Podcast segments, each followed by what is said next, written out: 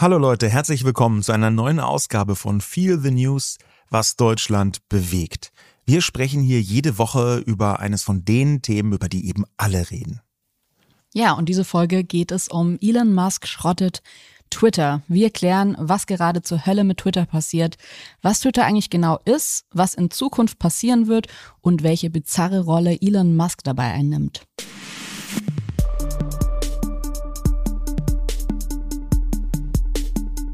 Was ist eigentlich passiert? Elon Musk hat nach langem Hin und Her im Oktober 2022 Twitter für absurd überteuerte 44 Milliarden Dollar gekauft. Und dann geht alles so schnell, dass man kaum hinterherkommt. Gleich zu Beginn betont Musk mehrfach, dass er Twitter zum Hort der radikalen Redefreiheit machen möchte. Das lässt Werbekunden aufhorchen, mit denen Twitter rund 90 Prozent seines Umsatzes erzielt. Mit dem Erfolg von Online-Werbung in sozialen Medien ist nämlich auch die sogenannte Brand Safety wichtig geworden. Das bedeutet, Werbetreibende haben keine Lust, dass ihre Werbung neben irgendwelchem Extremistenzeug steht. Twitter hat ohnehin seit Jahren ein Hass- und Hetze-Problem und Musks Äußerungen machen es nicht besser. Unternehmen wie VW, die Allianz, Pfizer stoppen vorsichtshalber ihre Kampagnen. Großkunde General Motors auch, weil Neueigentümer Musk ja Tesla gehört, ein Konkurrent.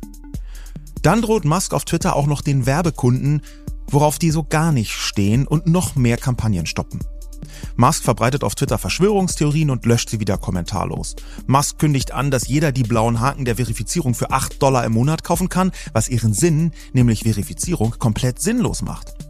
Musk entlässt per Mail die Hälfte der Twitter-Angestellten, nur um Stunden später zu bemerken, dass Twitter ohne sie nicht mehr richtig arbeiten kann und einen Teil von ihnen anrufen zu lassen und um Rückkehr zu betteln. Währenddessen scheint Musk fast rund um die Uhr auf Twitter auf ihm völlig fremde Menschen zu reagieren, was auf Dauer wirklich niemandem gut tut. Dann entsteht auf Twitter eine Art Wettbewerb der Elon Musk Veralberung. Eine Vielzahl großer verifizierter Accounts benennt sich um in Elon Musk und parodiert ihn. Viele davon werden sofort und dauerhaft gelöscht. Stichwort Redefreiheit. Es entsteht der Eindruck eines regelrechten Meltdowns von Elon Musk, also ein Zusammenbruch, der sich in seinen immer häufigeren wirren und tolldreisten Tweets und der Löschung von allen möglichen Accounts äußert. Der selbst so bezeichnete Absolutist der Meinungsfreiheit wird autoritär und meinungsfeindlich, wenn es um Meinungen geht, die ihm nicht passen. Entgegen der allgemeinen Geschäftsbedingungen von Twitter werden auch Accounts gelöscht, die eindeutig als Satire von Musk gekennzeichnet sind. Spätestens seit dem Tage- oder wochenlangen öffentlichen Meltdown von Musk fliehen auch NutzerInnen in Scharen, meistens zum dezentralen Netzwerk Mastodon, das in wenigen Tagen über 500.000 neue User verzeichnet. Schließlich empfiehlt der Mann, der im April noch behauptet hatte, Twitter müsse unbedingt neutral bleiben, um Erfolg zu haben, direkt vor den Wahlen in den USA die Republikaner.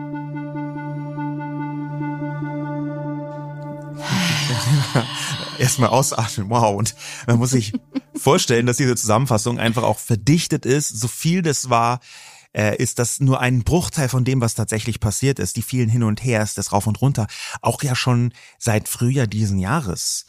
Ich finde auch immer, wenn Twitter involviert ist, mir ging das letzte Woche bei Kanye West schon in unserer Folge so, sobald Twitter dabei ist, ist ein Output von den Menschen da, der eigentlich gar nicht richtig mehr zu erfassen ist, weil das so viel ist und zwar 24-7, auch noch wirre Tweets in der Nacht, dass es schwierig ist, überhaupt äh, die alle so zusammenzufassen, dass man checkt, okay, ähm, das hat er jetzt alles gesagt und so stehen wir gerade da. Ich glaube, das macht das Thema auch für so viele Menschen komplex, ähm, die nicht auf Twitter sind, die verstehen nicht richtig, was ist hier gerade los? Was hat der jetzt gesagt? Ist das wirklich er oder ist das ein Fake-Account? Es ging ja dann auch so Mails rum, wo so ein Meme von Elon Musk drin war und das sollte anscheinend die ähm, Kündigung gewesen sein. You're fired.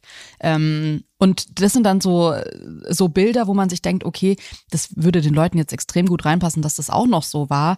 Waren aber auch echt viele Fake News dabei. Ja, Leute, wir haben vor einigen Wochen ja schon mal eine Musk-Folge hier aufgenommen bei Feel the News. Da ging es aber ja vor allem um die Person, wie er aufgewachsen ist und natürlich damals auch um das Werk, um das Tesla-Werk hier in Berlin und so um das, was damals so passiert ist. Man muss aber jetzt sagen, die letzten Tage haben sich, kann man schon so sagen, überschlagen. Ähm, es ist so viel passiert, dass wir jetzt diesen Podcast machen, um zu erklären, was seit der Übernahme von Elon Musk bei Twitter passiert ist. Vor allem für die Leute, die da nicht aktiv sind. Twitter ist das wichtigste öffentliche Nachrichtennetzwerk der Welt, besonders bei Katastrophen und politischen, kulturellen und wirtschaftlichen oder gesellschaftlichen Großereignissen aller Art. Von der Revolution im Iran bis zur Besprechung der jüngsten Apple Keynote in Echtzeit. Twitter ist für die Erstdeutung von aktuellen Geschehnissen unverzichtbar. Und ebenso für einige der wichtigsten Bürgerrechtsbewegungen des 21. Jahrhunderts. Zum Beispiel MeToo und Black Lives Matter, die wurden dort geboren. Twitter ist deshalb für die Presse weltweit ein unverzichtbares Instrument, das jetzt in den Händen eines rechtslastigen, egozentrischen Milliardärs ist, der in den ersten Wochen nach Gutsherrenart regiert.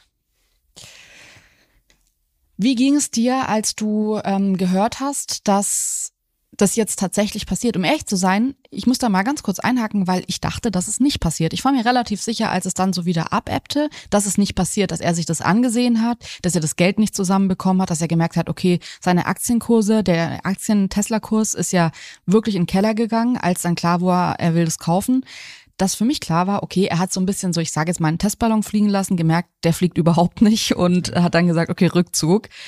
Und dann war für mich relativ überraschend vor ein paar Wochen dann nochmal die tatsächliche Meldung, er macht das jetzt wirklich und es ist wirklich bald durch. Ja, irgendwie war das so eine Woche, da hörte man sowas wie, ja, am Freitag ist der Deal durch. Und huch, was? Das ging jetzt aber schnell nach Monaten des Zauderns und irgendwie Gerichtsverfahren hin und her.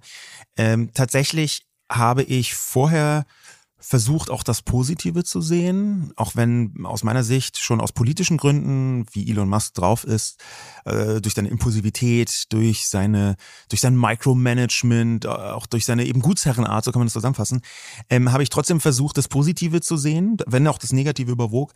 Und als dann aber der Kauf vollzogen war und im Umfeld und direkt nach dem Kauf, so klar war, hier hat jemand offenbar null Ahnung davon, wie soziale Netzwerke funktionieren. Hier hat jemand zwar extrem wirtschaftlich erfolgreich Autos verkauft und Raketen verkauft äh, und dann noch hundert andere Sachen, aber PayPal gegründet und so weiter und so fort. Aber Social Networks ist eine ganz eigene, eine ganz andere Liga. Wie die funktionieren, warum sie funktionieren, das funktioniert halt anders als Elektroautos, muss man schon sagen. Und deswegen habe ich einen kleinen Schmerz gespürt. Aus dem einfachen Grund, weil Twitter für mich ein sehr wichtiges Netzwerk ist. Persönlich, emotional, äh, auch weil ich da meine größte Reichweite habe. Ich benutze das anders als viele andere Menschen, aber das ist der Ort, würde ich sagen, der äh, noch immer mit allen Sollbruchstellen, mit allen Schwierigkeiten für mich eine Art emotionale Heimat, Social Heimat im Netz ist. Und das hat mich deswegen schon erschüttert, dass Elon Musk das, man kann es ja eigentlich anders sagen, anfängt zu schrotten. ich, ich überlege immer noch, weil ich so zwiegespalten bin. Ich glaube, auf der einen Seite hätte man wahnsinnig gerne, dass Elon Musk, was er ja auch zeitweise tut, man hat, man erinnert sich vielleicht noch irgendwie an den Krieg im, in der Ukraine, wo er binnen Tagen, Stunden, möchte man fast sagen, Internet bereitgestellt hat mit seinen Satelliten. Auch jetzt die Revolution im Iran, gleiches Spiel. Es ist ein ähm, Mann, der extrem viel Macht hat, die er teilweise super positiv einsetzt. Und zwar auf eine Art, dass er damals so, ich habe immer noch Gänsehaut, als er diesen Tweet so äh, in der Zeit, in der man so aufs Internet geguckt hat in der Ukraine und sich dachte, ja, wie können wir unterstützen? Und Elon Musk setzt so einen Tweet ab, ja, die Satelliten werden in ein paar Stunden bereit sein. Boom. Und es ist so, oh, Russ Russland schaltet das Internet ab, legt, legt die Satelliten lahm, äh, Elon Musk kommt mit seinen Satelliten und das ist ja was, da habe ich fast Gänsehaut, wie positiv das ist und was der für, natürlich kann man grundsätzlich drüber reden, sollte eine Privatperson Macht haben, äh, Kriege zu beeinflussen und zwar in so einer Größenordnung. Aber wenn man ehrlich ist, es war vorher auch schon so, dass Privatpersonen Kriege mit beeinflussen konnten, weil sie eben so viel Macht hatten oder haben. Ähm, ich finde aber trotzdem, für mich ist Elon Musk so eigentlich, wenn so in Kinderbüchern oder bei Simpsons oder so der perfekte Schurke gezeigt wird. Das ist für mich Elon Musk, weil er halt auch tatsächlich so, wenn man sich jetzt dieses Bild vorstellt, da kommt so eine arme Person und sagt, bitte gib mir Geld, ich brauche irgendwas. Und er sagt so, nein, haha, hättest du arbeiten müssen, ciao, ich bin, ich bin eine reiche Person und ich find's geil. Also so, ich habe inzwischen, obwohl er auch so positive ich will jetzt nicht sagen Taten vollbracht hat, weil ich weiß gar nicht, ich, ich weiß noch gar nicht, wohin das alles gehen soll, aber da sind ja auf jeden Fall auch Elemente dabei, die positiv sind, ist er für mich trotzdem Mensch, wo ich sagen würde, ich habe ich hab einfach so Angst vor seiner Macht und vor dem, was er tut, dass als ich das gehört habe, mir wirklich auch eigentlich das dachte, was du dir dachtest, und zwar, dass man halt erstmal beunruhigt hm. ist. Was ist denn Twitter für dich? Also wie fühlt sich denn Twitter für dich an? Da sind wir halt eigentlich schon an einem Punkt, über den wir heute auch mal sprechen müssen. Twitter hat sich die letzten Jahre schon sehr verändert. Und dass Elon Musk Twitter zu diesem Zeitpunkt kauft, ich sag mal so, 2012 hätte es mich mehr getroffen, wenn er das gemacht hätte oder 2015.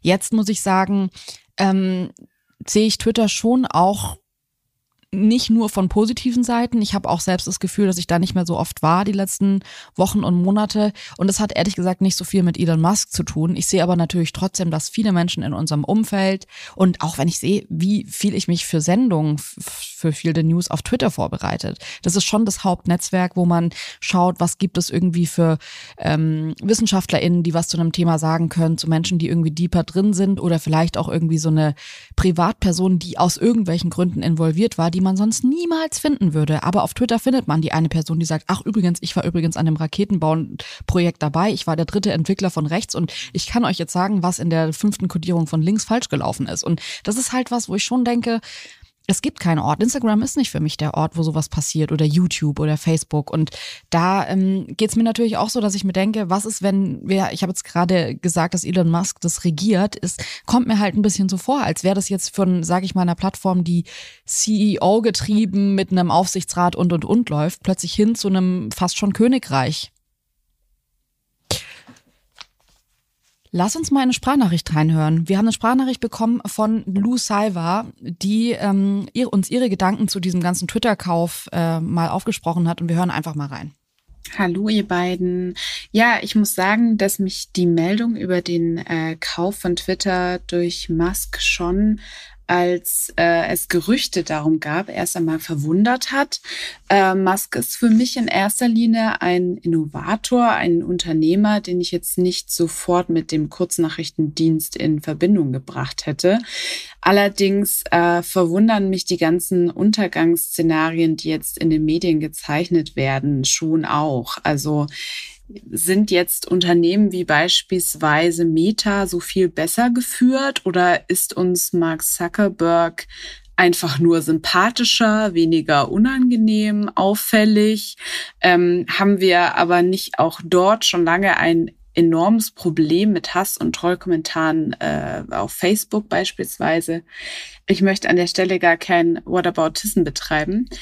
Äh, aber ich glaube, es ist ein gesamtjuristisches Problem, das vermutlich nicht mit der C-Level-Ebene gelöst werden kann, sondern äh, wofür es internationale Gesetze und Spielregeln äh, braucht, die es aktuell eben noch nicht wirklich gibt. Das ist eine super interessante Sprachnachricht, vor allem aus dem Grund, dass da eine Parallele drin ist, die extrem selten gezogen wird. Denn wissen vielleicht viele Leute nicht oder manche ahnen Mark Zuckerberg hat bei Meta, früher Facebook, auch die absolute Macht. Das heißt, er hat die Mehrheit der Aktien. Das hat er sich mit so ein paar Tricks, kann man sagen, ähm, und ein paar Freunden äh, so aufrechterhalten, obwohl es an der Börse natürlich notiert ist, das Unternehmen hat er trotzdem die Mehrheit und kann komplett machen, was er möchte. Es gibt aber einen sehr wesentlichen Unterschied. Zum einen ist Mark Zuckerberg mit Social Networks groß geworden und weiß, wie die funktionieren mit allen Höhen und Tiefen. Und Mark Zuckerberg hat aus gesellschaftlicher Sicht schon eine positive Entwicklung durchgemacht. Er hat am Anfang als sehr junger Mann eine ganze Menge von totalem Unfug erzählt.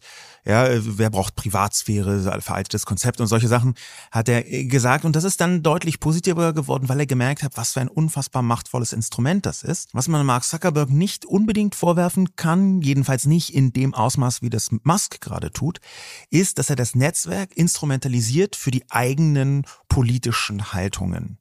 Gleichzeitig ist Meta viel, viel größer und achtet viel stärker darauf, ähm, sagen wir mal, sowas wie Hassrede in den Griff zu bekommen. Nicht, dass da nicht auch ein Problem gibt. Aber der wesentliche Unterschied, den kann man vielleicht mit so einem kleinen Bild skizzieren. Ja, sowohl bei Twitter wie auch bei Facebook oder Meta gibt es Probleme mit Hassrede. Das könnte man bezeichnen als so Flammen, die daraus lodern. Noch kein riesiges Feuer, aber hier und da lodern Flammen raus. Sie sind echt gefährlich und anstrengend. Und Mark Zuckerberg versucht halt, so sieht es für mich als aus einer äh, fachlichen Sicht aus, versucht halt, die zu löschen. Und Elon Musk kommt um die Ecke und die ersten Sachen, die er tut, ist sagt, hey, wir könnten es doch mal probieren, mit Benzin zu löschen. Lass uns doch mal diese Flammen hier, diese Hassflammen mit Benzin löschen. Und alle Leute so, nee, das ist keine gute Idee. Und doch, doch, das hat noch keiner probiert. Das ist vielleicht super richtig, das mal mit Benzin zu löschen. Lass uns doch mal mal. Und ja. dieser Unterschied, dass da einer so obvious völlig neben der Spur lang operiert, das ist, glaube ich, ziemlich essentiell. Und dazu kommt ein ganz wichtiger Punkt, ähm, der so durchklingt bei, bei äh, Lou, den man ähm, vielleicht auch mehr betonen muss. Elon Musk ist vom Typ her jemand, der diese vielen Regeln, die es tatsächlich gibt, die, die, die Regeln, die Lou angesprochen hat, die gibt es zum Teil schon, aber die der für nicht besonders wichtig und interessant hält. Das bedeutet nämlich, Elon Musk versteht digitale Systeme sehr gut. Da weiß er, wie die funktionieren. Er glaubt deswegen, dass er auch die Welt und die Menschen versteht. Und das ist kompletter Unsinn. Das stimmt einfach nicht. Ja, das nur weil man digitales System gut versteht, heißt das noch lange nicht, dass man weiß, wie Menschen verstehen, wie Menschen funktionieren und wie die Welt funktioniert. Aber er tut das und deswegen misslingt ihm, dem Überunternehmer, dieser Twitter-Start so komplett, weil Social Media aus Menschen besteht und Menschen sind jetzt nicht unbedingt der unternehmerische Schwerpunkt von Musk. Ein, Anhaltspunkt, warum er das denkt, ist ja zum Beispiel, dass er seine äh, Tesla-Ingenieure zu Twitter gebracht hat und meinte, die sollen da mal aufräumen, weil wo ich mir denke, okay, cool, das sind aber zwei völlig, das ist ein völlig unterschiedliches Produkt und ich stelle mir halt vor, wie da so Tesla-Ingenieure, die halt sonst wahrscheinlich nie Menschen sehen und einfach in so ruhigen Bü Büros mit klassischer Musik sitzen und so die Form von einem Auto nachzeichnen, plötzlich kommen, ist jetzt überzeichnet, Leute, war nur ein Joke, aber ähm, und die kommen dann da rein und sind irgendwie so, sehen so diese, ich sage jetzt mal diesen brennenden Schrottplatz. Wie viel PS hat Twitter eigentlich? Well. Ähm, ich finde, äh, also vielen, vielen Dank für die Sprachnachricht. Was mir tatsächlich auch lange so ging, ist, dass ich dachte, naja, es ist eine Person. Wie viel Schaden kann eine Person schon machen? ähm, und dann denkt man sich so, ach so, doch so viel in der heutigen Zeit. Ich hätte nämlich auch gedacht, dass wenn man sich jetzt überlegt, wie Unternehmen aufgebaut sind, dass es eben Aufsichtsräte gibt, dass fast alle Entscheidungen durch Gremien gehen, in der Gruppe entschieden werden, dass dann auch ganz oft bei großen Unternehmen Mitarbeitende inzwischen kommen und sagen, hey, das geht so nicht, wir machen da nicht mit. Das sind alles so ich hätte gesagt, Fallstricke, die dazu führen, dass man nicht das äh, Unternehmen in Rekordzeit zerstören kann. Aber ich würde jetzt hier nicht mal von einem Autounfall in Zeitlupe sprechen, sondern ich würde eigentlich eher von einem Autounfall in Zeitraffer sprechen, weil das, was man gerade bei Twitter sieht, ist ja wirklich eine Zerstörung auf eine Weise, die hätte man ich hätte sie vorher so nicht gedacht. Ich wäre auch eher bei Lou Cyber gewesen, hätte mir gedacht, okay, was, es ist halt nur eine Person und ist es jetzt, ist es auf einer CEO-Ebene, dass ein Unternehmen kaputt gehen kann? Wahrscheinlich nicht. Da muss man, glaube ich, deswegen widersprechen, weil die Korrektive, die du gerade genannt hast, ganz absichtsvoll von Elon Musk gleich zu Beginn lahmgelegt worden sind. Den Verwaltungsrat hat er einfach sofort erstmal komplett entlassen. Ja, er, er hat eine ganze Reihe von Leuten sofort entlassen, die sich zum Beispiel gegen Hassrede engagiert haben. Er hat ja immer gegen Wokeness randaliert und gedacht, Twitter ist so ein ultra wokes äh, Unternehmen und hat einfach alle rausgeschmissen, die dafür verantwortlich Unter waren. Unter anderem das Human Rights Team, das er einfach sofort gefeuert hat. Die waren dafür verantwortlich, dass Twitter Entscheidungen, dass die Entscheidungen bei Twitter menschenrechtskonform passieren. Das ist zum Beispiel wichtig, wo Behörden in autoritären Staaten Nutzerdaten von zu Unrecht Verfolgten haben wollen. Darauf warnt der Menschenrechtschef von der UNO, Volker Türk, Elon Musk in einem offenen Brief, wie wichtig es sei, dass Twitter die Menschenrechte achtet und wahrt. Der Punkt, den du auch angesprochen hast, nämlich die Mitarbeitenden selbst, die sind tatsächlich in großen Tech-Unternehmen, weil sie so wichtig sind, ein Korrektiv, ganz häufig. Gegen Google-Entscheidungen aus der Führungsetage ist schon rebelliert worden, bei Facebook ebenso. Ähm, und jetzt muss man sich aber vorstellen, in einem Unternehmen mit ein bisschen über 7000 Mitarbeitenden, wo ziemlich genau die Hälfte eben entlassen worden ist, da hat die andere Hälfte, glaube ich, extrem wenig Motivation, jetzt irgendwie aufzubegehren. Ja, das ist ja ein Klima der Angst, was da gesät worden ist. Gerade weil äh, in ganz vielen anderen Tech-Unternehmen ebenfalls ein Kahlschlag geplant wird. Es war noch vor gar nicht so langer Zeit so, dass wenn man irgendwo rausgeflogen ist, auf der Ebene, bei Twitter, Facebook, Amazon, Google oder so, dass man sofort einen neuen Job gefunden hat. Man, die Leute haben sich geprügelt. Und inzwischen entlassen relativ viele große Unternehmen relativ viele Menschen. Das heißt, es ist nicht mehr selbstverständlich, dass du sofort einen neuen Job findest. Und in so einer Situation sind natürlich auch die Mitarbeitenden bei Twitter jetzt nicht unbedingt total motiviert, Elon Musk zu sagen, hey, das war vielleicht keine geile Idee. Wenn man sich so die Reaktionen anschaut auf Twitter selber, dann gibt es eine ziemliche Balance zwischen Schadenfreude, Sorge und etwas, was noch härter ist als Schadenfreude, nämlich manche Leute wollen einfach Twitter brennen sehen. Ja, das ist so, das ist so richtig, das ist noch über Schadenfreude hinaus. Das hält sich aber die, die Waage, weil natürlich Twitter in ganz vielen Bereichen so relevant ist, dass man in Sorge sein kann, dass da jemand so nach Gutsherrenart regiert. Und dann gibt es eben auch Leute, die erkennbar traurig sind, zum Beispiel Igor Levit, äh, der äh, bekannte Pianist, der hat auf Twitter in mehreren Tweets eine Art Abschiedserklärung, Liebeserklärung an Twitter gleichzeitig und seinen definitiven Abschied erklärt. Äh, er hatte den Account schon ein paar Mal gelöscht, war aber dann immer wieder zurückgekommen, weil, das muss man auch so sagen, manchmal hat Twitter schon einen Charme der Unmittelbarkeit. Man kriegt sofort Reaktionen.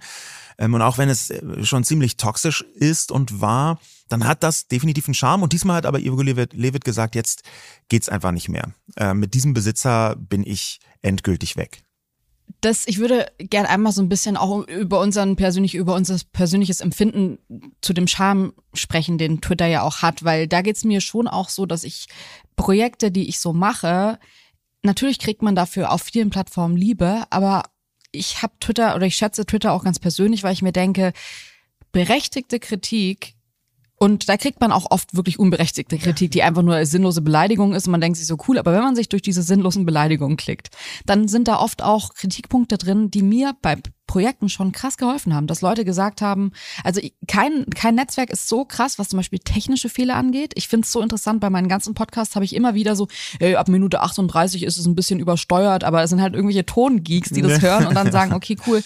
Das fand ich schon immer total toll bei Projekten, aber auch inhaltlich gibt es ja oft so Punkte, die man selbst übersieht, wo, wo einem selbst Fehler passieren. Das kann ja immer wieder passieren, dass man irgendwie ähm, zum Beispiel letzte letzte Podcast-Folge habe ich gesagt, dass äh, die 808 ein, ein Bass ist, um das so ein bisschen zu umschreiben, weil ich dachte, cool, dann weiß man, was damit gemeint ist. Und es hat sofort jemand auf Twitter geschrieben, hey, das ist kein Bass, das ist ein Computer. Und hier ist die Quelle dazu. Und ich, ich liebe sowas. Also, dass man auf eine Plattform geht und man kriegt zu einem Projekt in Echtzeit, das hast du auch gesagt, es gibt meistens relativ schnelle Reaktionen, was bei allen anderen Netzwerken oft eine Zeit dauert, ähm, kriegt man in Echtzeit ein Feedback zu der eigenen Arbeit, zu anderer Arbeit, ähm, zu Geschehnissen, wie die eingeordnet werden sollen. Und ich genieße es total. Trotzdem würde ich sagen, dass Twitter, und du hast es ja gerade selbst gesagt, Igor Levit hat sich da jetzt nicht zum ersten Mal abgemeldet von, vielleicht ist es das letzte Mal, aber er hat sich davor auch schon immer wieder lautstark verabschiedet und hat gesagt, ich kann das jetzt nicht mehr so. Äh, Grund dafür waren, glaube ich, die ersten Mal, ich glaube, er hat es schon zweimal zuvor gemacht und die ersten Male waren das eher so Hass und Hetze gegen ihn, gegen andere. Twitter ist nicht erst seit gestern auch ein Ort, der einfach ein absolutes Shithole ist. Ja. In äh, der meisten Zeit, würde ich sogar sagen. Und zwar für die allermeisten Menschen. Also es geht jetzt nicht nur äh, um Minderheiten, natürlich in erster Linie um, um Minderheiten, um marginalisierte Personen, ähm, die Hass und Hetze ausgesetzt werden, sondern das wird sehr schnell personal, ja, wo einzelne Menschen in den Fokus geraten können, die sich dann wirklich komplett überwältigt fühlen von diesem Echtzeitbeschuss. Und Twitter kann sich anfühlen wie ein Beschuss. Die positiven Seiten bei mir, die sind, dass eigentlich Twitter eine Art Social Google ist. Ja, da, da, das bedeutet, man kann auf der Suche ähm, nach bestimmten Zusammenhängen, nach bestimmten Geschehnissen äh, auf Twitter sehr häufig viel schneller nachvollziehen, was eigentlich los ist. Man sieht irgendwo ein Stichwort und denkt, was könnte das sein? Gab es eine Explosion oder einen Schlammrutsch oder was auch immer? Ähm, apropos Schlammrutsch, es ist neulich was durch den ähm, äh, durch, durch das deutsche Twitter äh, geflogen. Da hat jemand einen Scherz gemacht ähm, äh, ah, jetzt geht die letzte Generation wirklich zu weit und hat ein Foto von einem Schlammrutsch auf der Autobahn gezeigt. Und dann haben offenbar Leute gedacht, das sei irgendwie bei Kassel. Ähm, und es war es erkennbar jetzt nicht das Kasseler Umland. Ähm, aber da kam halt sofort auch immer die Auflösung. Ne? Nee, das war 2010 in Taiwan. Ähm, und die, diese, diese Echtzeiteinordnung, wo viel Schrott und viel Müll und viel Quatsch und viel Hass und viel Hetze mit dabei ist, aber diese Echtzeiteinordnung ist eine Fähigkeit von Twitter, die ähm, bis in ganz viele Bereiche meiner Arbeit reinreicht. Wenn ich zum Beispiel ExpertInnen brauche zu bestimmten Themen, finde ich die auf Twitter mit großer Verlässlichkeit relativ schnell, kann an der Timeline sehen, okay, ah, die kennen sich wirklich aus, ah, die haben jetzt nicht seit gestern angefangen, über, sagen wir mal, äh, äh leckgeschlagene Wasserstofftanks zu twittern, sondern die machen das seit drei Jahren und die haben eine gewisse Expertise, sowas kann man auch gut erkennen. Man findet da sehr gut Leute, man findet dort Zusammenhänge und wenn man weiß, wie man Twitter benutzt, dann ist es ein Mehrwert, wenn man es schafft, die Hass, die Hetze, diese unbändige Lust am Niedermachen, die auf Twitter definitiv vorhanden ist, die auszublenden. Jetzt ist es ja aber trotzdem so, dass große Accounts nicht auf Twitter, also beziehungsweise immer weniger auf Twitter sind. Es gibt viele Accounts, die haben sich gar nicht erst angemeldet. Es gibt aber auch Leute wie zum Beispiel Felix Lobrecht, Sophie Passmann, Robert Habeck, Menschen, die in Deutschland Twitter-Accounts hatten, die auch unfassbar groß waren, die sich aber dazu entschieden haben, dass es ein Netzwerk ist, dem sie den Rücken zu kehren. Und ich habe jetzt in den letzten Tagen immer häufiger Mails bekommen oder so Nachrichten bekommen, hey, jetzt ist der perfekte Zeitpunkt, um auf Mastodon zu wechseln.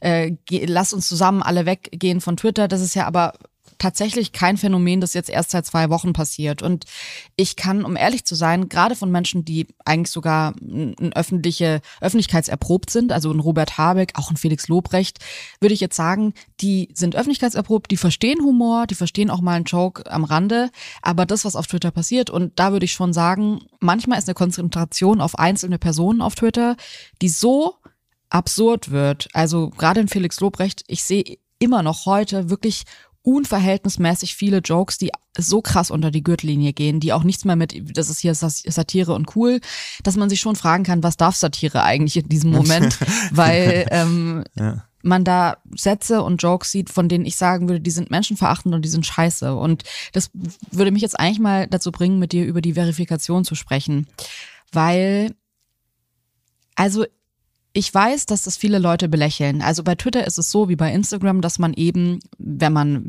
verifiziert ist, was bis jetzt eigentlich ein Twitter-Team entschieden hat. Das heißt, es gibt Accounts bei Twitter, die entscheiden, ah, das ist tatsächlich die Person oder da ist tatsächlich irgendwie das Amt oder so. Es ist ja oft auch irgendwie so Polizei Berlin oder irgendwas. Und die kriegen jetzt einen blauen Haken, dass man weiß, okay, das wirst du die hier tweeten. Ähm, entspricht der Wahrheit oder ist zumindest, ähm, okay, entspricht der Wahrheit ist vielleicht nicht ganz richtig. Es gibt immer noch Leute, die mit Verifikation Scheiße labern, aber wenn jetzt die Polizei Berlin eben, ich habe gerade zum Beispiel dran gedacht, dass die Polizei Berlin sagt, heute ist die A100 gesperrt, das war ein großer Unfall, bitte umfahren Sie diese Strecke, liebe Grüße, schönen Tag, tschüss. Das ist ein Account, wo man dann weiß, okay, man kann sich drauf verlassen, die haben den blauen Haken, fertig. Jetzt ist die Idee von Elon Musk zu sagen, ähm, Leute können sich für acht Dollar im Monat diesen Haken erkaufen.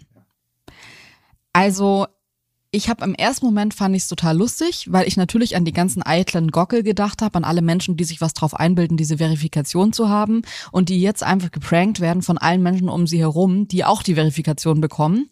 Und dann ist mir natürlich als Juristin auch sofort die Frage aufgekommen, was bedeutet das jetzt eigentlich auf einer rechtlichen Ebene auch? Weil das Problem ist ja schon, dass wenn jetzt jemand kommt und ich sage jetzt mal, Timo Müller, irgend, irgendeine Person entscheidet sich, Robert Habeck ist ja gar nicht auf Twitter, es wäre ja aber mega lustig, wenn der, wenn ich jetzt acht Dollar ausgebe, um als Robert Habeck auf Twitter unterwegs zu sein.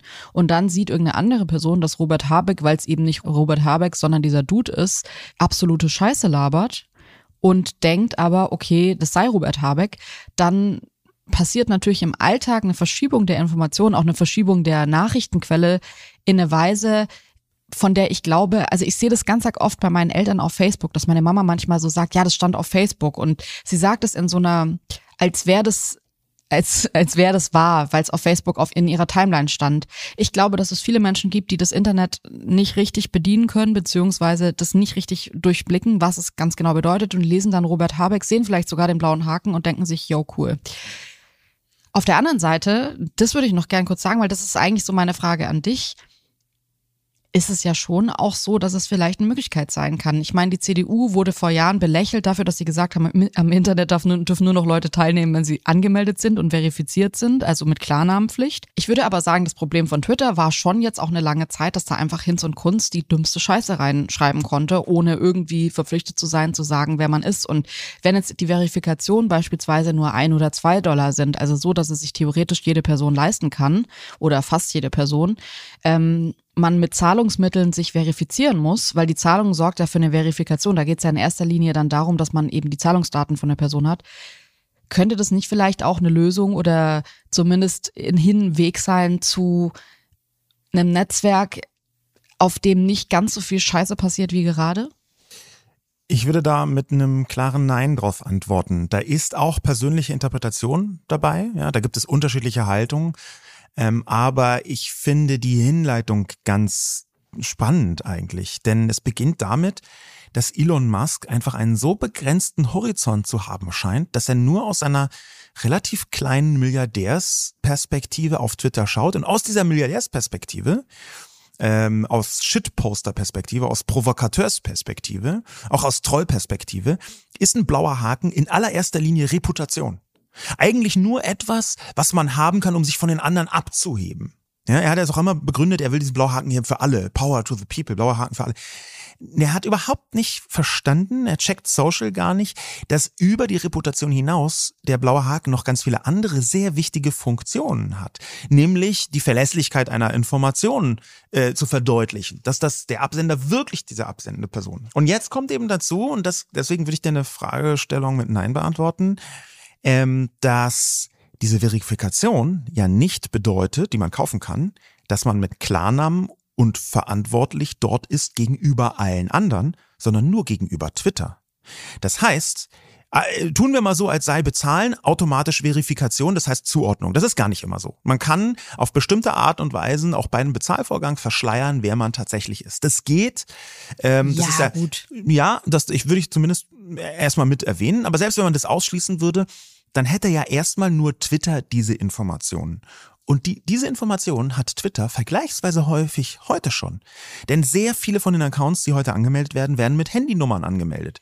Und da, Ja. wie oft hast du bei Accounts, wo er nicht klar war, was die, äh, wer das ist, halt irgendein Pseudonym, und Twitter will ja nicht Pseudonyme abschaffen, irgendein Pseudonym äh, beleidigt dich, wenn du es anzeigen würdest, würde ja vielleicht rauskommen, wer das ist. Das könnte ja heute schon so sein. Okay, aber dann lass uns mal ganz kurz, ich weiß, dass Elon Musk das überhaupt nicht vorhat, aber lass uns das mal kurz konstruieren. Also ein sicheres Twitter, das würde bedeuten für mich, dass die Klarnamen, die man bei den Zahlungsdaten eingibt, ähm, automatisch auch die Benutzernamen werden. Also dass man sagt, okay, diese Namen, man kann das Handle ändern, aber man kann nicht den Benutzernamen Halte ändern. ich für total, ich habe ganz oft dagegen auch angeschrieben, weil ich das für mega gefährlich halte.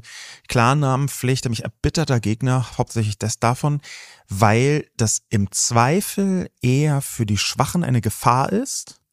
Es ist einfach so, dass viele Menschen Sachen twittern, die sie nur unter Pseudonym twittern würden. Wenn sie das unter Klarnamen machen müssten, dann würden sie ihren Account sofort löschen.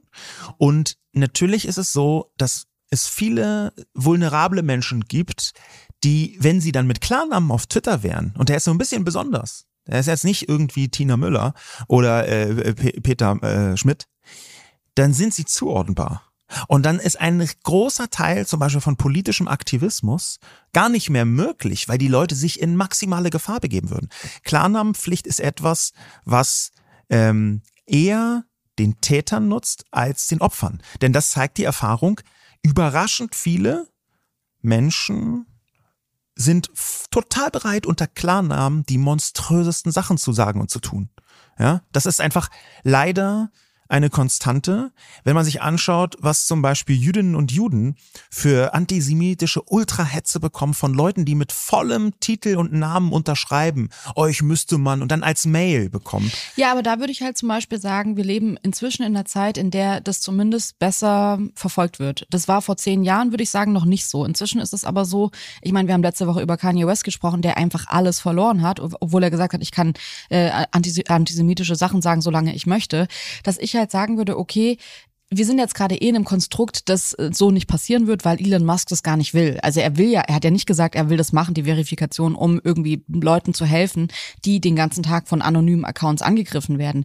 Aber ich finde, dass diese Überlegung, das in so eine Richtung zu bringen, einfach mal überlegenswert ist. Ich finde es auch total interessant, dass du gerade sagst, hey, das hilft halt im Zweifel mehr den TäterInnen als den Opfern, weil das hätte ich jetzt in dem Kontext so gar nicht gesehen. Ich finde es aber trotzdem erstmal grundsätzlich interessant, darüber zu sprechen, ähm, hat diese Verifikation, die ja von außen sehr, sehr lächerlich erscheint, vor allem mit den Begründungen, die Elon Musk mitgereicht hat, ha- könnte die in irgendeiner Form in Zukunft irgendwie positiv sein? Weil was ich schon sehe, und das sehe ich auch aus einer juristischen Perspektive, ähm, ist, dass wir auf allen Netzwerken ein Problem haben. Wir haben allgemein im Internet gerade noch ein Problem, dass einfach sehr viele Bereiche des Internets nicht so funktionieren wie die Bereiche im öffentlichen Leben, dass die Verfolgbarkeit echt schwierig ist. Und ich würde da aus einer juristischen Perspektive schon mir wünschen, mich danach sehen, dass es mehr geregelt wird. Ich würde es gar nicht sagen mit mehr Regeln, die die Leute einschränken, aber dass die, das Personal besser geschult ist, die auf ähm, die Verfolgung angewiesen sind und und und und. Und da würde ich halt sagen, sehe ich bei Twitter wie bei allen anderen Netzwerken schon ein Problem, ein rechtliches definitiv, Problem. Definitiv. Das ist da, aber es wird halt nicht besser, wenn man die Leute, die das bisher auch nur mehr schlecht als recht gehandelt haben, aber es wenigstens versucht haben, wenn man die einfach komplett entlässt. So wie das Elon Musk gemacht hat. Und das ist vielleicht genau der Punkt, um nochmal auf diese Person Elon Musk äh, zu kommen. Ähm, Im Twitter-Kontext ist es eine Art Unterhaltungssport geworden, diesen Absturz von Musk äh, mit seinen immer neuen Abstrusitäten und bizarren Forderungen Forderungen und Überlegungen und Reaktionen auf wirklich jeden. Ja, der reagiert einfach hunderte Mal auf irgendwelche random Dudes. Ähm, das zu verfolgen, ja, so richtig, man, sitzt so in der ersten Reihe und schaut sich diese Katastrophe an. Also und denkt, man wow. muss ja schon sagen, er hat halt die ersten Tage fast, also ich fand, er hat fast, die Seite von ihm sah fast aus wie ein äh, Twitter Customer Support, ja. wo er einfach irgendwie der so hat sich random auch so umbenannt. Der hat sich umbenannt in äh, Hot äh, Twitter äh, Customer Hotline oder so. Okay, wow. Weil, also ich muss ehrlich sagen, wir alle kennen das wahrscheinlich. Man fängt bei einem neuen Job an und man ist unfassbar motiviert und Ja. man will alles verändern Ja. und so. Und ich glaube, Elon Musk ist gerade genau in dieser Blase drin, wenn man sich seinen Twitter-Account ansieht. Er ist einfach unfassbar motiviert. So er, er schreibt halt so mit Hinz und Kunz so die kleinsten Probleme und irgendwie die kleinsten Jokes werden nochmal retweetet. Also er ist richtig dabei. Er, er möchte selbst Mitarbeiter des Monats werden. Und das, was er aber komplett unterschätzt hat, muss man eben auch sagen, hat der äh, Comedy-Autor Jesse McLaren mit über einer Million Followern äh, sehr lustig auf den Punkt gebracht. Ähm, er hat nämlich geschrieben, Elon Musk hat unterschätzt, wie viele Menschen gern dabei zusehen, wie der reichste Mann der Welt gedemütigt wird. Ja, und, und dieser Aspekt, dass man denkt, okay, jetzt hat man die Chance, dem komplett einen reinzuwirken. Das sehe ich auch in meiner Timeline. Ich fand irgendwie in den letzten Jahren halt immer Leute, die so auf Riesenaccounts äh, ähm, reagiert haben, so ein bisschen, also ich will nicht sagen peinlich, aber so ein bisschen, aha, so Stirnrunzeln, ja, du schreibst jetzt als 135.000ste Person, sonst immer nur Deutsch und jetzt reagierst du auf Donald Trump auf Englisch und sagst ihm mal ganz empört deine Meinung. Es wird wirklich was verändern.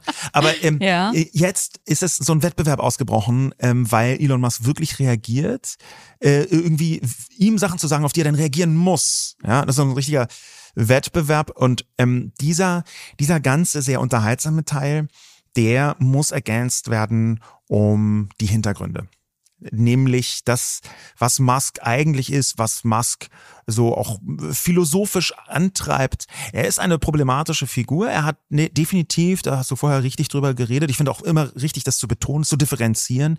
Er hat äh, Teile in seiner Persönlichkeit, die man bewundern kann, nicht nur unternehmerisch, sondern auch seine Impulsivität beim Helfen. Und ich glaube, da muss man ja nicht immer sagen, es ist einfach immer nur ausschließlich Böses, das wäre auch totaler Quatsch. Ähm, aber ähm, Musk hat eine problematische Haltung, die so zusammenkondensiert auf eine Philosophie, die in Deutschland ganz wenig Leute kennen. Die nennt sich Long-Termism. Ja, das könnte man irgendwie äh, ähm, Zukunftismus nennen, ja, oder Langzeitismus. Und so absurd sich dieser Begriff anhört, so absurd ist auch diese Philosophie. Er hat sich da schon mehrmals öffentlich zu bekannt, dass er die ungefähr versucht zu verfolgen. Ähm, und wenn man das kennt, dann werden auch plötzlich ganz viele Engagements von ihm klar, warum er das so macht. Denn okay, das heißt, äh, dass man im Long-Termism heißt, dass man jetzt sich jetzt nicht so für den, also dass man jetzt nicht eigentlich, ich meine, er ist ja total impulsiv im Moment, aber dass man sagt, ich mir ist der Moment gar nicht so wichtig wie das große ganze Ziel und darauf arbeite ich hin oder was ja, bedeutet das? äh, noch krasser, denn diese Ideologie äh, äh, der Superlangfristigkeit ist das. Und zwar sagt man dabei, eine Billion Leben in der Zukunft, also Menschen, die noch gar nicht geboren sind, sind vielleicht wichtiger als 100.000 Leben in der Gegenwart. Die wollen ultra langfristig, Long-Termism, dass die Menschheit aufblüht und floriert. Ja, und das ist halt ein riesiges Problem, weil plötzlich kannst du sagen, wenn wir jetzt Entscheidung X treffen, dann ist das für viele Milliarden Menschen in der Zukunft super wichtig. Ja, okay, jetzt sterben ein paar, halt ein paar tausend, aber das ist, kann man ja einfach äh, in, in Kauf nehmen. Das sind dann Opfer, die leider auf dem Weg zum viel größeren, besseren gebracht werden müssen. Und wenn man das checkt, diesen da Long-Termism, dann versteht man zum Beispiel, warum Elon Musk den Mars kolonisieren möchte. Er möchte, dass die Menschheit eine interplanetare oder sogar interstellare Spezies wird. Unter anderem mit der Begründung, naja, falls mal ein Meteorit auf die Erde fällt. Ne? So ganz langfristig könnte das ja passieren. Und plötzlich ist klar, warum ihm die Gegenwart nicht so wichtig ist. Oder man, man checkt auch, warum man Neuralink auf den Weg gebracht hat. Also es ist eine Verbindung direkt zwischen Gehirn und Internet. Man steckt man jetzt wörtlich im übertragenen Sinn einfach so ein paar Kabel ins Brain und kann sich direkt mit dem Internet verbinden, weil Long-Termism auch davon ausgeht, dass digitale Leben existieren, nämlich hochgeladenes Bewusstsein. Aber ich muss dir ehrlich sagen, ich finde, was dazu überhaupt nicht passt, ist die Verletzlichkeit, die er auf seine eigene Person in der Gegenwart hat. Weil ich man könnte ja sagen, wenn jemand jetzt wirklich so dem Long-Termism hinterher rennt und sich gar nicht so sehr für die Gegenwart interessiert, sondern eigentlich so die Gegenwart nur als Vehikel für die Zukunft oder für die weite Zukunft ansieht, dann verstehe ich nicht, warum, äh, also beispielsweise, als sich so viele große Accounts jetzt auf Twitter umbenannt haben, das war ja zum Beispiel Teil dieser Demütigung des reichsten Mannes der Welt, ähm, dass sich eben große Accounts umbenannt haben und mit einer Twitter-Verifikation trotzdem halt sich in Elon Musk umbenannt haben und dann aus seiner Sicht so lustige Dinge geschrieben haben. Oder nicht lustige Dinge, weil Elon Musk fand es so unlustig, dass er die Accounts einfach hat sperren lassen. Ja, so viel zum Thema Redefreiheit. Ja, und so viel auch zum Thema, äh, endlich ist wieder Free Speech da und alle Leute dürfen sagen und äh, über lachen über was sie wollen, halt außer über den Dude, dem es dann am Ende gehört. Und da würde ich halt sagen, wie verletzlich kann eine Person sein, die eigentlich das große Ganze im Blick hat, weil ich finde, dass er schon also durch solche, er schädigt ja tatsächlich das Unternehmen, indem er ein Unternehmen, das eigentlich für Redefreiheit bekannt ist, und zwar bekannter als jedes andere soziale Netzwerk, plötzlich Leute sperren lässt, weil er eitel und persönlich verletzt ist. Das passt für mich nicht in das Bild. Das ist, äh, gut beobachtet, definitiv, denn Long-Termism ist eigentlich auch ein Fake. Ja, ich würde das als, als eine Philosophie, der mögen manche so detaillierter anhängen, aber eigentlich als Fake betrachten, weil es in ganz vielen Bereichen eine Ausrede ist. Das ist eine quasi religiöse Erzählung, ähm, unter anderem, weil das große Heil völlig unüberprüfbar in der Zukunft liegt. Niemand, der heute lebt, wird diese Versprechung je überprüfen können. Ist ungefähr so unerreichbar wie das Paradies, das man ja eben auch nicht überprüfen kann. Und gleichzeitig öffnet Long-Termism mit dieser Geringschätzung der Gegenwart und der Menschen, die heute leben, ein Tor zur Menschenverachtung. Und deswegen hat Elon Musk schon noch relativ leichthändig rechte Parolen und Erzählungen verbreitet. Und da passt eben auch deine Beobachtung rein. Seine übergroße Verletzlichkeit, die resultiert daraus, dass Long-Termism jetzt keine komplett durchdachte Philosophie ist, wo sich Elon Musk morgens hinsetzt und erstmal sagt, was kann ich denn hier aus meiner Position für die Welt tun, sondern dass das eher einer Ausrede gleichkommt, einer guten Begründung, warum man genauso handelt, wie man gerade Bock hat, weil in zwei Millionen Jahren, und wir reden wirklich von solchen Zyklen bei dieser Philosophie, in zwei Millionen Jahren wird es sicherlich ganz toll sein für alle möglichen Menschen. In dem Kontext hat Elon Musk einfach ähm, äh, Nazi-Bilder retweetet. Ähm, er hat ähm, einfach Formulierungen weiter verbreitet, die ganz eindeutig vom Nationalsozialismus gestammt hat. Und es war immer so ein bisschen diffus. Es war nie so, dass man sagen will, okay, jetzt hat er wirklich was komplett nationalsozialistisches gemacht. Aber es gibt auch ganz offensichtlich eine Nähe zu denjenigen, die das absichtsvoll verwenden. Ich würde sagen, dass Elon Musk ja, so ein bisschen libertär, also so wenig Staat, so wenig Regeln wie möglich, so, so seine Haltung, so, äh, so libertär durch das Netz taumelt und immer mal Sachen aufnimmt von Leuten, die ernsthaft rechtsextreme Sachen twittern. Und die, diese problematische Verbindung, die sehe ich in ganz vielen von Elon Musks Äußerungen. Jetzt ist es ja, wenn man jetzt mal Elon Musk, Mark Zuckerberg gegenüberstellt, dann finde ich es schon interessant. Ich glaube, bei Mark Zuckerberg, ich weiß nicht, wann ich das letzte Mal irgendwas von dem gesehen habe also ich könnte dir jetzt gerade nicht sagen, ich glaube, der hat Kinder, aber ich könnte dir nicht mehr über Mark Zuckerberg sagen. Bei Elon Musk kann ich dir nicht nur sagen, mit wem er gerade zusammen ist, wie viele Kinder er hat, wie die Kinder alle heißen, was er letzte Nacht um drei Uhr gedacht hat und was er vorletzte Nacht um 15 Uhr gedacht hat äh, oder um 5 Uhr gedacht hat. Das sind alles so Momente, von denen ich mir denke, man sieht extrem viel von Elon Musk, was mich eigentlich zu der Frage bringt, kann man das Unternehmen von einem CEO trennen. Wir hatten letzte Woche die Überlegung, kann man denn die Kunst vom Künstler oder von der Künstlerin trennen? Ähm, da war ich der Meinung, nee, ich kann mir jetzt nicht einfach so gerade einen Kanye West Song anhören, nach dem, was er alles gesagt hat. Die Frage ist natürlich aber schon, ist es ein politisches Statement, einen Tesla zu fahren? Ich habe ja. mir so im Kopf gedacht, 2021 aus einem Tesla mit Yeezys auszusteigen, war auf jeden Fall noch ein anderes Level irgendwie an Flex. Ähm, genauso geht es uns jetzt ja aber auch mit Twitter. Also kann man weiter Teil von Twitter sein, bei, bei Twitter sein, obwohl der CEO sich so daneben benimmt in Bereichen, die tatsächlich vielleicht auch das eigene Leben betreffen, dass man eigentlich sagen sollte, es ist ein politisches Statement, da nicht zu sein aufgrund des CEOs. Würdest du dir gerade einen Tesla kaufen? Ich würde mir gerade eher keinen Tesla kaufen. Äh, jetzt nicht nur aus technischen Gründen, sondern weil es im Moment auch ein Gefühl wäre, als würde man damit sehr merkwürdige Weltherrschaftspläne mitfinanzieren von Elon Musk. Der ist ja nicht nur so ein Long-Termism-Freak, äh, sondern da gibt es ganz viele andere Sachen, ja seine Rechtsoffenheit für die Republikaner zu schwärmen, seine libertäre Haltung, äh, dass er sich überall einmischt und glaubt, alles zu checken und zu verstehen. Ähm, das äh, mag manche positiv überraschen, mich überrascht es eher negativ oder ich sehe es eher negativ. Ich würde mir eher keinen Tesla kaufen. Ich würde aber und werde auch weiter Twitter benutzen. Ähm, aus dem ganz einfachen Grund, weil Twitter hm, für mich alternativlos ist. Ich würde bei jedem kann man CEOs und Unternehmen voneinander trennen, würde ich das selten versuchen, so schwarz-weiß zu betrachten, das ist entweder oder, sondern ich würde halt immer versuchen abzuwägen und dann eine Entscheidung zu treffen. Und bei Twitter überwiegen zumindest aus meiner Perspektive auch gesellschaftlich noch die Vorteile. Es gibt halt keine Alternative in ganz vielen Bereichen zu Twitter.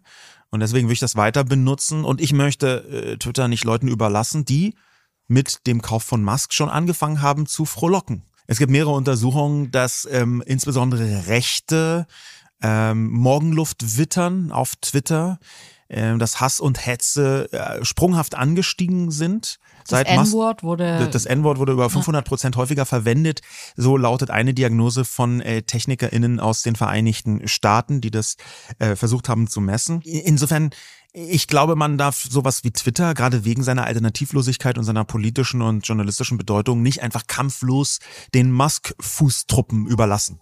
Ja, finde ich interessant, vor allem unter dem Aspekt, dass man ja auch sagen musste, wenn man Tesla heute kauft, dann ist es einfach ein Statement, dann zahlt man einfach Geld, kriegt ein Produkt von im übertragenen Sinne Elon Musk. Bei Twitter ist es ja nicht so, dass wenn man teilnimmt, dass man dann immer das gleiche Produkt bekommt. Also Twitter könnte sich ja schon interessant weiterentwickeln, gerade auch, weil die Plattform einfach seit Jahren gleich ist. Und wenn man sich jetzt andere soziale Netzwerke ansieht, wie Instagram zum Beispiel, dann kann man da eine ganz krasse Veränderung in den Jahren sehen. Es gab am Anfang nur Beiträge, dann gab es irgendwann Stories, dann gibt es jetzt Reels. Und ich würde gerade sagen, so dieser Schritt, für mich war der größte positive Schritt von Beiträgen auf Stories, weil diese Flüchtigkeit des Moments in Stories festzuhalten, die dann nach 24 Stunden wieder weg sind, das fand ich so genial für so, ich sage jetzt mal Kunst und für so Gedanken, die vielleicht nicht für immer da sein sollten. Natürlich kann man sich einen Screenshot machen und es ist noch da, aber so einfach so die Alltäglichkeit mitzunehmen und das auch sich darüber bewusst zu sein, dass es vielleicht kein permanenter Beitrag ist, sondern halt nur so für ein paar Stunden sichtbar ist und dann ist es auch wieder gut, weil der Gedanke ist gar nicht so groß und so tiefgreifend, aber das hat trotzdem irgendwie was Schönes für den Moment. Und das fand ich so toll bei Instagram, dass ich mir halt denke, was ist denn bei Twitter passiert? Ich meine, man hat irgendwann versucht, diese Zeichen aufzubrechen und hat gesagt, okay, man kann jetzt statt, äh, was war es ursprünglich? 140 kann man jetzt 280. Genau. Ja. Man kann jetzt 280 Zeichen setzen, also einfach ein bisschen mehr da reinschreiben. Oder, also da was ja ein kompletter Flop war, waren die Sprachnachrichten, die irgendwie dann kommen sollten, dass man eben dann was aufnehmen kann und man kann es dann abspielen, was unfassbar unangenehm war. Ich fand das wirklich zu keinem Zeitpunkt eine gute Idee. Es hat sich also für mich nicht in der Richtung weiterentwickelt, von der ich sagen würde, das ist schon an einem Punkt, wo es interessant wird wieder. Nee, das ist äh, vollkommen klar. Was du sagst, beschreibt ja auch eine regelrechte Verpflichtung von Social Networks. Die müssen sich weiterentwickeln. Deswegen hat Mark Zuckerberg damals die Stories ja auch sehr klug bei Snapchat geklaut. Er also eins zu eins kopiert, weil Mark Zuckerberg verstanden hat, ist, wir brauchen eine Weiterentwicklung.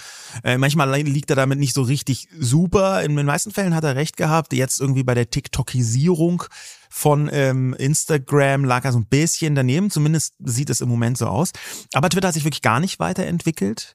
Äh, die haben so einen richtigen Track Record des Versagens, die immer neue Produkte irgendwie angeflanscht an die Plattform und alle sind einfach kompletter Schrott gewesen. Das ist ja auch ein Grund, warum dieses Netzwerk irgendwie so so so ein bisschen so, so eine Art Kellerkind äh, geworden ist unter den Social Networks, äh, trotz seiner Wichtigkeit. Die ist einfach überhaupt nicht umgesetzt worden. Ähm, Twitter hat einfach 70, fast 70 Startups gekauft und davon sind fast keine Spuren übrig geblieben. Ganz viele Sachen probiert.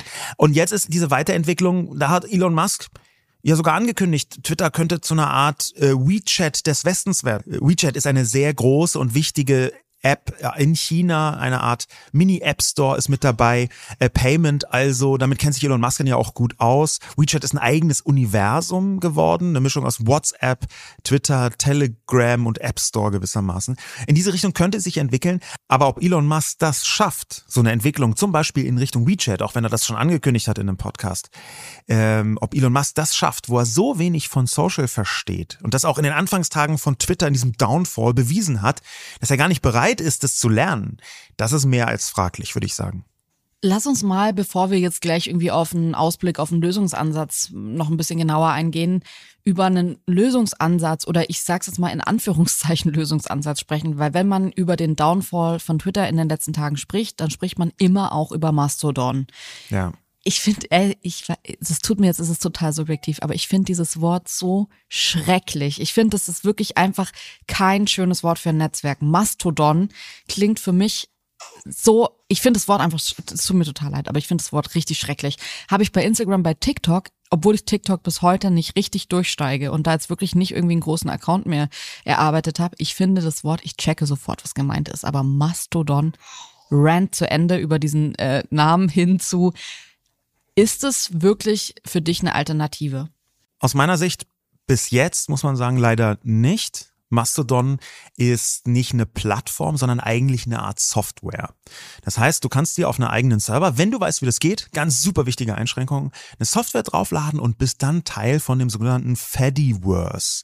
Ja, Fediverse ist auch, auch ein Name, da kann man jetzt sehr lange ich, drüber streiten. Ah, die ganzen Namen, ja. die, die sind so, das ist wirklich, als hätten sich so ja. Elfjährige irgendwie so einen Spaß überlegt. Ja, es ist einfach eine äh, ziemliche Nerdveranstaltung. Und so wichtig und so gut es ist, dass es Mastodon gibt, weil es ein dezentrales Netzwerk ist. Das besteht aus ganz vielen Instanzen, also von Privatleuten oder irgendwelchen Menschen aufgesetzten Servern, ja, die miteinander kommunizieren, die keine einzelne Person kontrollieren kann, weil es halt Server sind, auf denen dann viele Leute ähm, ihr ihr kleines äh, Mini-Twitter äh, aufgebaut haben. Es hat schon Ähnlichkeiten äh, zu Twitter. Dieses ganze große Universum mit der Software Mastodon, die dann zu einem Plattform Mastodon zusammen wird als Teil des Fediverse, das ist leider genauso, wie man gerade an meiner Erklärung erahnt hat, eher was für Nerds. Und wenn wir, wenn wir diese riesen Massenbewegungen mal so betrachten, dann muss ich sagen, es sind in gut zwei Wochen etwa 500.000 neue Accounts dazu gekommen auf Mastodon. Das ist jetzt nicht so unfassbar viel. Das hört sich viel an. Es ist aber nicht so unfassbar viel, weil Mastodon immer noch eine Nerd-Veranstaltung ist. Es gibt dazu jemanden, ähm, der hat sehr lustig getrötet, so heißt Twittern bei Mastodon, oder getutet, so heißt Twitter noch, Tweeten auf Englisch bei Mastodon. Also die ganzen Namen soll Mastodon irgendwie so leichte Mastodon-Vibes, aber es ist wirklich eine ernstzunehmende Veranstaltung. Trotzdem hat jemand auf Mastodon sehr lustig geschrieben, nämlich ähm, Chiara, äh, Chiara Joch, ähm, eine äh, Person, äh, die äh, geschrieben hat, jede Mastodon-Erklärung ist ungefähr so wie, es ist super einfach, dein Account ist einfach Teil von einem Kerflunk und jeder Kerflunk kann reden mit einem anderen als Teil von einem Bumblurt äh, und im Moment äh, jeder, äh, im Moment ist jeder, dem du flirgelst, jemand, der deine Bloops sehen kann, aber nur Leute in deinem Kerflunk können auch deine Nerps quaken. Ungefähr so wie E-Mail. Und diese Absurdität, äh, das ist halt einfach zu sein scheint, wenn man es schon kennt und vor allem, wenn man einen technologischen Hintergrund hat. Also wenn man Technikerin ist, dann checkt man relativ schnell, worum es geht. Das ist einfach im Moment noch nicht so. Ja, ich, ich befürchte leider, dass Mastodon noch viel zu nerdig ist, als dass die breite Masse da wirklich verstehen würde, worum es wie geht und was man da machen kann. Und da können noch so viele Leute kommen und sagen, nein, das darfst du so nicht sagen und du fängst ja schon gleich am Anfang an, das schlecht zu reden. Es ist nicht so, es ist noch zu kompliziert. Fertig ist die Laube. Ich würde mir so sehr wünschen, dass ich falsch liege mit der Diagnose. Es ist kein Twitter-Ersatz. Ich würde es mir ernsthaft wünschen. Es wäre der Punkt, wo ich am allerliebsten falsch liegen würde. Ich befürchte aber, aufgrund der Komplexität und auch aufgrund der Hintergründe und eben auch, dass die Besonderheiten bei ähm, Mastodon so sind, dass wenn du auf einem speziellen Server bist, das war es mir so gegangen. Ich habe ganz am Anfang habe ich einen Mastodon-Account gemacht, allerdings auf dem Server, der dann einfach von irgendjemandem abgeschaltet worden ist, alles weg. Und genau das kann dir hier auch passieren, weil du abhängig bist von dem Server und du kannst deinen eigenen aufsetzen und dann bist du komplett unabhängig. Komma, aber wer kann einen eigenen Server mit einer eigenen Software bespielen? Also das ist für mich schon auch ein Punkt. Ich habe letzte Woche Jakob Lund bei Baywatch Berlin gehört, der gesagt hat, ey, er war, hat jetzt wirklich probiert, sich da bei Mastodon mal anzumelden und er hat schon einfach den, den Einstieg nicht verstanden. Er hat nicht verstanden, was die verschiedenen Gruppen sind, wo man da jetzt drauf geht, was das jetzt bedeutet. Und ich glaube, dass es am Ende so ein bisschen, ich erinnere mich noch an Pro, ähm, so Program ist ja auch so eine Plattform gewesen, wo einfach zwar Kids unterwegs waren, aber du musstest einfach technisch versiert sein, um überhaupt da stattfinden zu können oder da ein Teil von zu sein. Und ich würde halt sagen, ich habe keinen Bock, wenn ich schon keinen Bock habe, irgendwie ein einen Schulungsvormittag zu machen, um an der Plattform teilzunehmen. Wie geht's dann Leuten, die sich nicht damit auskennen und die wirklich gar nichts damit zu tun haben? Liebe Grüße irgendwie jetzt, ich glaube, da ist sie mir nicht böse, zum Beispiel meine Mama.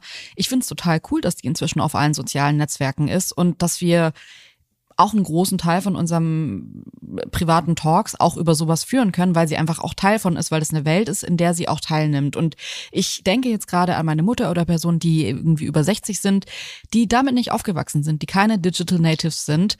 Ähm, und das ist ja gerade immerhin noch ein Großteil der Gesellschaft, die einfach dann nicht teilnehmen können, weil wenn schon ein Jakob Lund, der jetzt, klar, der ist jetzt nicht irgendwie äh, Programmierer im Chaos Computer Club, aber ich würde sagen, dass der technisch versiert ist. Wenn der da schon nicht zurechtfindet, wie geht's dann irgendwie irgendwie allen anderen. Und da denke ich mir halt, geht es gar nicht so sehr drum, ob dann Leute sagen, ja, aber ihr erklärt es falsch und ihr seht es gar nicht so, wie es ist. Darum geht es nicht bei einem sozialen Netzwerk, ob man das richtig bis ins letzte Detail verstanden hat, sondern eigentlich finde ich erstmal toll, dass der Einstieg niedrigschwellig ist und alle teilhaben und dann machen nicht alle Stories und dann machen nicht alle Reels und dann machen nicht alle äh, den gleichen Output, weil vielleicht die, die Hälfte noch gar nicht checkt, wie das funktioniert, aber sie ist zumindest mal da. Ja, und ich möchte die Gegenstimme aber auch noch mit abbilden. Die kommt in diesem Fall von Frank Rieger, ehemaliger Chaos Computer Club äh, Sprecher, äh, äh, Freund von mir. Wir reden ganz oft, sind in, vielen Bereichen anderer Meinung, in diesem auch. Frank Rieger hat eine Kolumne veröffentlicht in seinem Newsletter, man auch online lesen kann, ähm, und hat da sehr dafür geworben, dass die Zeit des globalen Dorfs bei Twitter vorbei sei und wir jetzt eher in Richtung Mastodon gehen sollten. Also ganz viele kleine Filterblasen, die so halblose miteinander verbunden sind, das was mit Mastodon sich auch sehr gut machen lässt. Ähm, aber das Problem der relativen Nerdizität löst, hat auch Frank natürlich erstmal nicht, weil er genauso wie alle anderen davon abhängig ist, dass diese Software so ist, wie sie ist. Und er schreibt dazu auf Twitter, um das mal so einzuordnen, so sehr ich ihn schätze, ähm, schreibt er dazu, äh, Zitat, ein guter Weg, um für den eigenen kon sozialen Kontext relevante Fediverse-Instanzen zu finden, ist auf dem eigenen Twitter-Account fedifinder.glitch.me laufen zu lassen.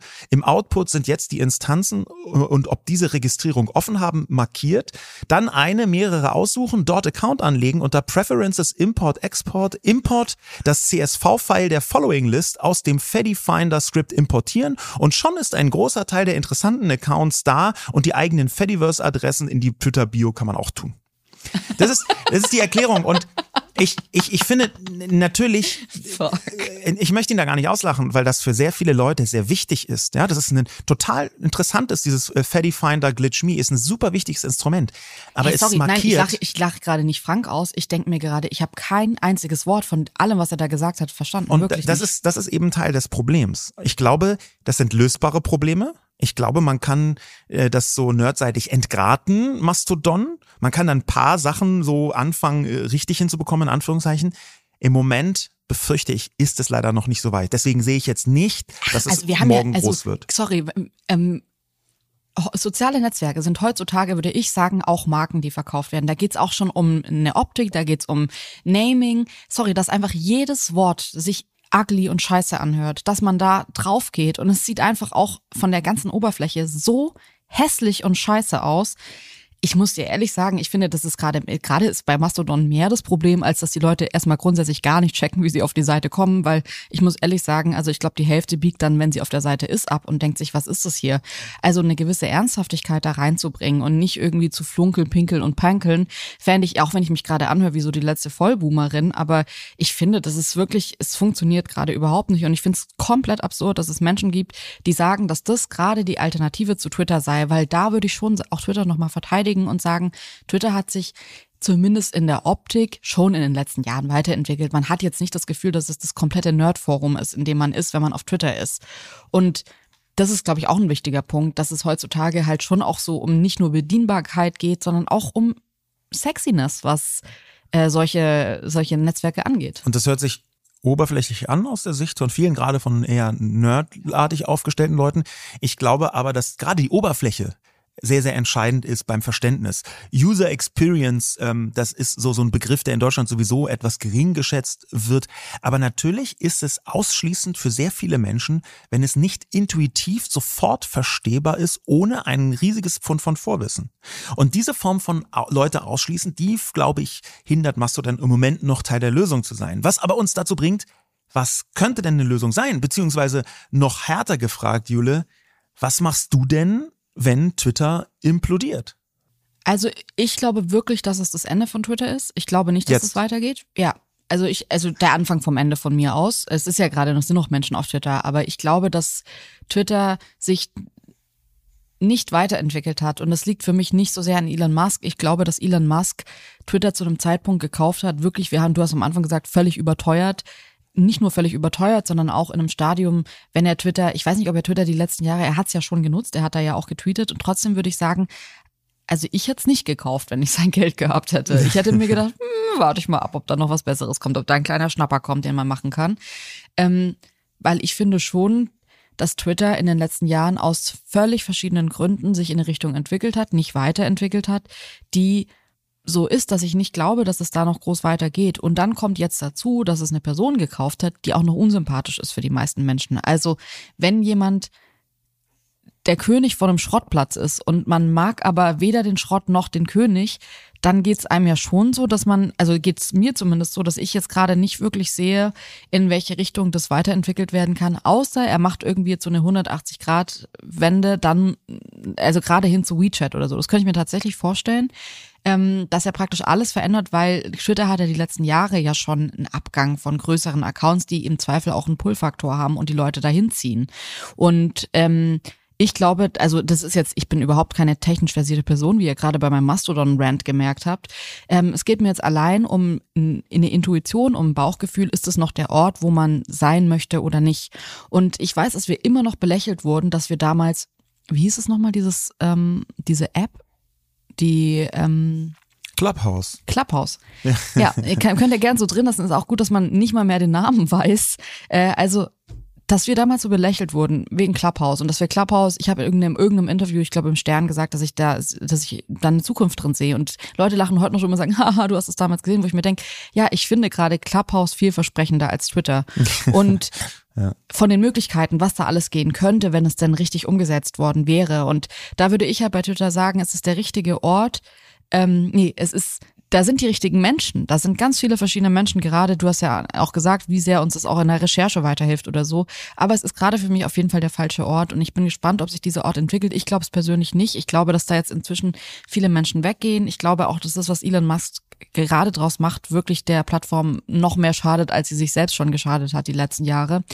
Und ich finde es aber auch nicht schlimm, weil ich glaube, dass das ist ja immer so bei Social Media gewesen, dass die Leute sich irgendwann bilden sich so viele Menschen, die einen Drang haben, in einem bestimmten Bereich was zu erleben oder was nach außen zu tragen, dass sich etwas Neues bildet. Oder ich stelle mir gerade vor, vielleicht wird Instagram viel politischer, viel ähm, viel mehr im Moment, viel mehr Text, viel weniger Bild. Ich kann mir da gerade ganz viel drunter vorstellen. Ich glaube aber nicht, dass, und es wird extrem vielen Menschen fehlen, Twitter, wenn es weg ist oder wenn es nicht mehr so benutzt ist, dass es einfach nichts gibt, weil es hinterlässt ja schon einfach eine Lücke. Also Twitter erfüllt gerade was, was die anderen Netzwerke für mich nicht erfüllen. Und deswegen glaube ich ganz fest daran, dass es entweder ein neues Netzwerk gibt oder ein anderes Netzwerk von den UserInnen umfunktioniert wird, aus Versehen.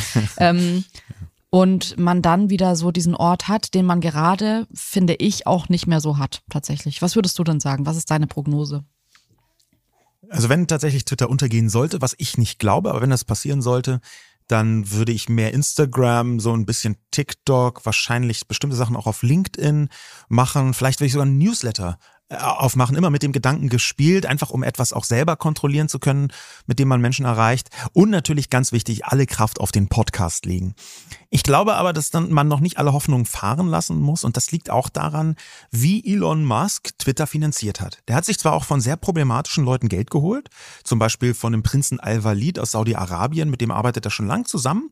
Ähm, und der Mann als saudi-arabisches Mitglied des Königshauses ist jetzt nicht unbedingt bekannt für eine unfassbar liberale Welthaltung, vorsichtig gesagt. Das sind also alles Leute, die jetzt bei der Zukunft von Twitter intensiv mitsprechen. Aber die Finanzierung ist auch über Schulden gelaufen, die äh, Elon Musk Twitter sofort wieder aufgeheizt hat, nämlich 13 Milliarden Dollar.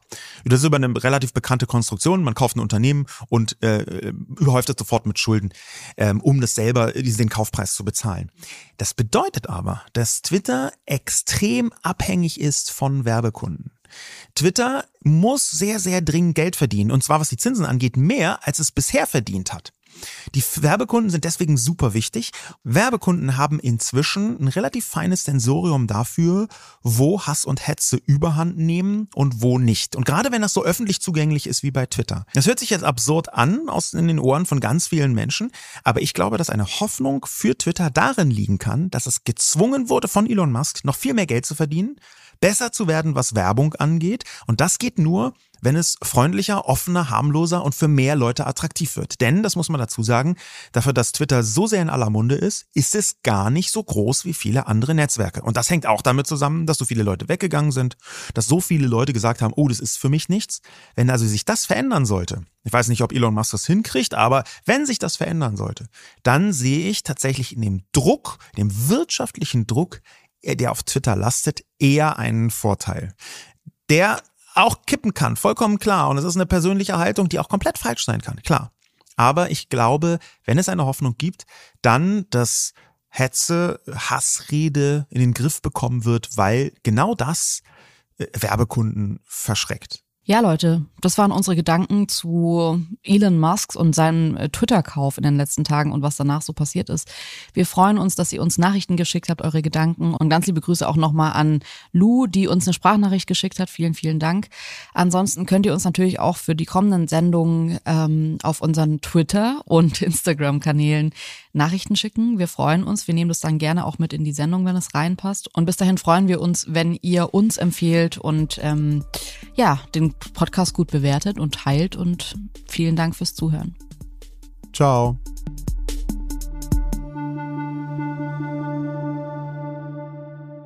Dieser Podcast wird produziert von Podstars bei OMR.